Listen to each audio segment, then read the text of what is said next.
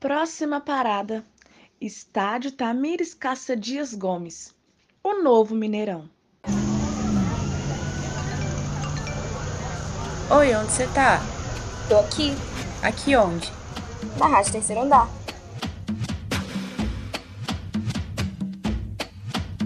Rádio Terceiro Andar, décima temporada, Corpo no Território. Estamos no futuro. E a mudança começou em renomear o mais famoso estádio de Minas Gerais. E também para homenagear um ícone do futebol feminino mineiro. Hoje, revemos o passado para reinventar um futuro, onde o estádio agora é um território que abriga os corpos masculinos e femininos, sem distinção biológica, sem machismo, sem assédios e importunização sexual entre as mulheres. O novo estádio é o Tamires Caça Dias Gomes. Mas calma, antes de sabermos um pouco da história de quem foi Tamires, vamos entender a problemática no antigo nome do Mineirão, Estádio Magalhães Pinto, o mesmo que participou ativamente da conspiração que precedeu o golpe militar de 1964 no Brasil, em uma década onde o futebol feminino ainda era proibido. E sem mais delongas, Tamires nasceu em Caeté, em Minas Gerais, lá em 1987, e sempre cultivou o sonho de jogar futebol. E conseguiu! Se destacou na lateral esquerda, defendendo grandes times do Brasil e do exterior. Mas aos 21 anos descobriu sua gravidez, o que fez ela se afastar dos gramados. Mas decidida a reviver seu sonho, Tamires voltou a jogar profissionalmente. Mas infelizmente foi forçada a parar dois anos depois. Porém, a história não chegou ao fim. Em 2013, Tamires voltou de vez ao campo. Lutou para reconquistar o preparo físico e o espaço. Foi convocada para a seleção brasileira, disputando Copas do Mundo e Copa América, além de um Pan-Americano. Tamires nunca desistiu e se tornou um exemplo para as atletas que convivem com a dúvida sobre a maternidade, situações comuns no passado. Senhoras e senhores, sejam bem-vindos a uma grande partida, onde a história será repassada e reescrita a partir de uma perspectiva que valoriza as mulheres. Uma história de luta, desafios e conquista. Sou Renata Lanier e comigo, Caio Veríssimo. Neste programa, através de três diferentes relatos de mulheres em diferentes espaços sociais do início do ano de 2022, falaremos um pouco mais sobre as mulheres no futebol.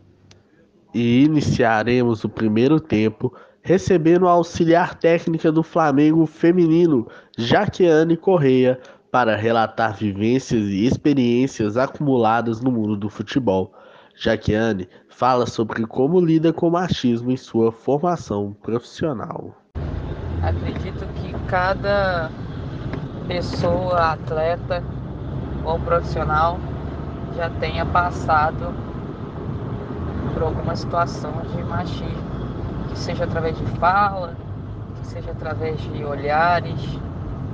É, eu passei algumas coisas na minha formação, mas que me ajudou e fortaleceu mais ainda o que eu queria, que é desafiar é, da- essa visão da mulher futebol, seja ela atleta, seja ela comissão. As dificuldades que o futebol feminino enfrenta diariamente estão ligadas à própria história conturbada da modalidade desde quando as mulheres foram proibidas de entrar em campo. E os desafios ainda estão sendo superados diariamente. Uma história de luta e resistência é um dos maiores exemplos são as pioneiras que desafiaram a proibição para seguir praticando o esporte que amavam e inspirando uma legião de mulheres. Do Araguari Esporte Clube, time que desafiou a criminalização da modalidade até chegar no licenciamento de clubes da CBF em 2019, uma reação às exigências da Comembol que exigiram que todos os clubes da Série A do Brasil possuíssem uma equipe feminina adulta e de base. A proibição que citamos nasceu em um decreto de Getúlio Vargas, em 1941, e só foi revogada em 1979. E a regularização só veio em 1983. Pois é, foram mais de 40 anos sem poder praticar a modalidade no Brasil. Nesses 40 anos, o governo brasileiro, formado por homens, exerceu um autoritário controle sobre os corpos femininos, criminalizando a prática esportiva e delimitando simbolicamente o estádio como um território masculino. O futebol feminino que vemos agora, em campeonatos profissionais, recebendo mesmo que um pouco de investimento de clubes mais estruturados, ainda está na sua fase inicial no Brasil. Mas já é possível perceber avanços. Não precisa se vestir como um homem para poder ser reconhecida dentro do futebol feminino, algo que a gente fala muito voltado ao feminismo. E a gente veio evoluindo muito essas questões, essas perspectivas dentro do Brasil. E mais ainda o mercado de trabalho, né? Onde a gente não só é, treinadoras, como preparadoras físicas, fisiologistas, mas também médicas, jornalistas, árbitras. Então, dentro do mercado de trabalho, é um ganho de uma visibilidade da mulher muito importante para nós. Levantamentos recentes realizados por um estudo da Universidade Federal do Rio Grande do Sul mostram que as mulheres são apenas cerca de 15% das comissões técnicas nas séries A1 e A2 do Campeonato Brasileiro Feminino, sendo apenas 17% dos treinadores mulheres, além de 5% das treinadoras de goleiro e 15% das preparadoras físicas. Esses números vêm aumentando lentamente desde 2019, mas deixa clara a necessidade por mais mulheres ocupando cargos dentro e fora das quatro linhas. É muito importante a gente cada vez maior é, ter mulheres no esporte de maneira geral, é, como árbitras, como jornalistas, apresentadoras futebol feminino e diversas áreas também gente pode dizer que é muito importante ressaltar que é um, ganho muito grande para nós mulheres dentro do mercado de trabalho, dentro das comissões técnicas. Cada vez mais ver mais técnicas, ver mais preparadoras físicas, mais médicas, é, mais mulheres dentro do futebol de maneira geral.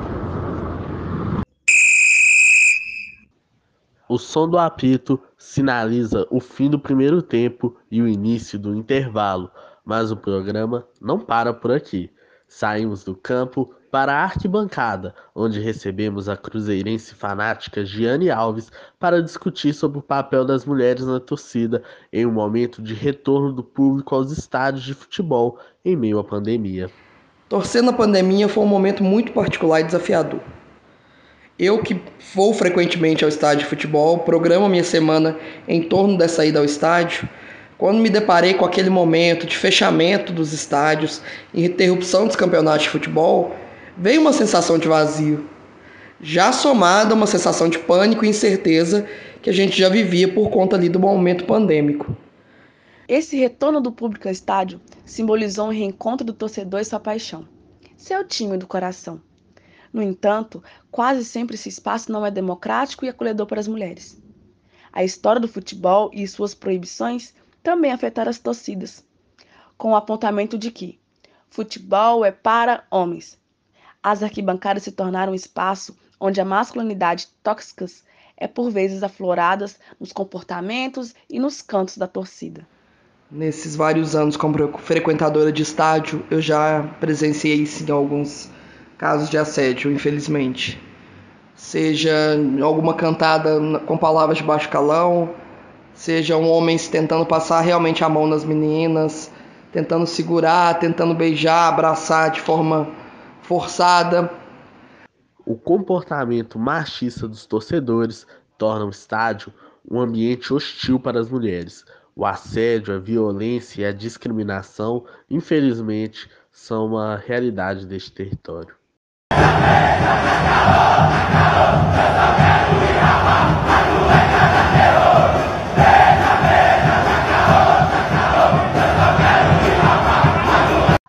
Realidades deste duro passado deixam clara a necessidade de uma mudança na sociedade e no comportamento dos torcedores para tornar o estádio um ambiente em que as mulheres possam sentir-se seguras.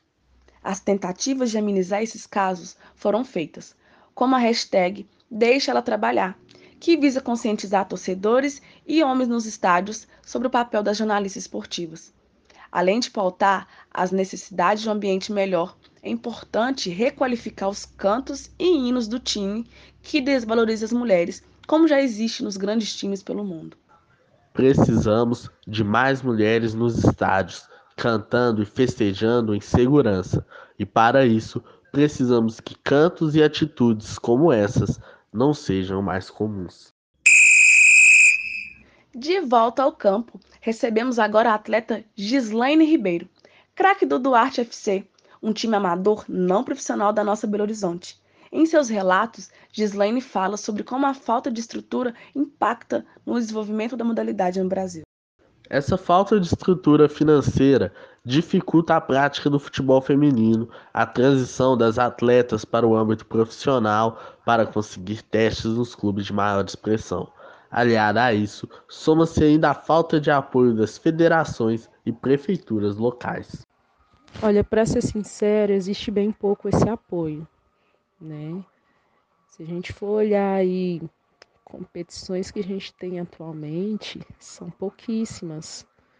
É, organizado mesmo pela Federação Mineira, a gente tem, creio que só uma atualmente, né, que é o Campeonato Mineiro de Futebol Feminino Profissional, que possui aí requisitos bem, bem altos aí para estar tá participando.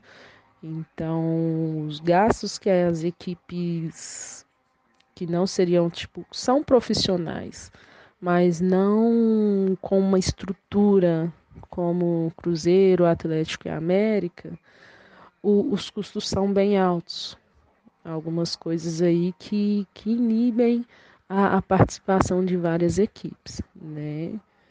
E algo que poderia ter mais, por exemplo, muitos querem aí, questionam também a questão do atleta virar profissional. Só que a gente não, não vê tanto investimento aí nas nossas, nas nossas categorias de base. A ausência desse apoio estrutural das federações locais vem de todo o histórico já citado acima, em que a modalidade feminina enfrenta diariamente em seus territórios e na estrutura social machista do nosso país. É, infelizmente, o machismo ele está, ele ainda está impregnado aí na cultura brasileira, né? É, não só por homem, mas também por mulher. Então, eu já escutei várias vezes a seguinte frase: ah, lugar de, de mulher na cozinha, futebol não é para mulher, e várias vezes não foi nem de homem. Também foram frases machistas usadas pelas próprias mulheres. São coisas que em pleno século XXI já deveriam ser mudadas. Né? Que a voz e o lugar de fala de cada mulher, ocupando cada espaço nesse mundo, seja ouvida e respeitada. Tem dúvidas de algo sobre o que uma mulher faz? Pergunte a uma mulher. Agora, voltamos ao futuro, agradecendo as nossas convidadas pelos seus importantes relatos que agregaram de forma excelente no episódio e na partida. Não há apito final, não há fim de jogo. A luta não pode parar. A luta não tem fim. Vivemos um período de conquista no futebol feminino, mas ainda há muito a ser feito para que o corpo da mulher esteja inserido de maneira segura e bem estruturado no território do futebol. Celebramos as conquistas e enfrentamos os desafios com garra e força da mulher. Que o nosso presente futuro seja a realidade que sonhamos. Esse foi mais um episódio da décima temporada da Rádio Terceiro Andar, um projeto de extensão e ensino da UFMG. Coordenação dos professores Felipe Jacome e Sônia Pessoa.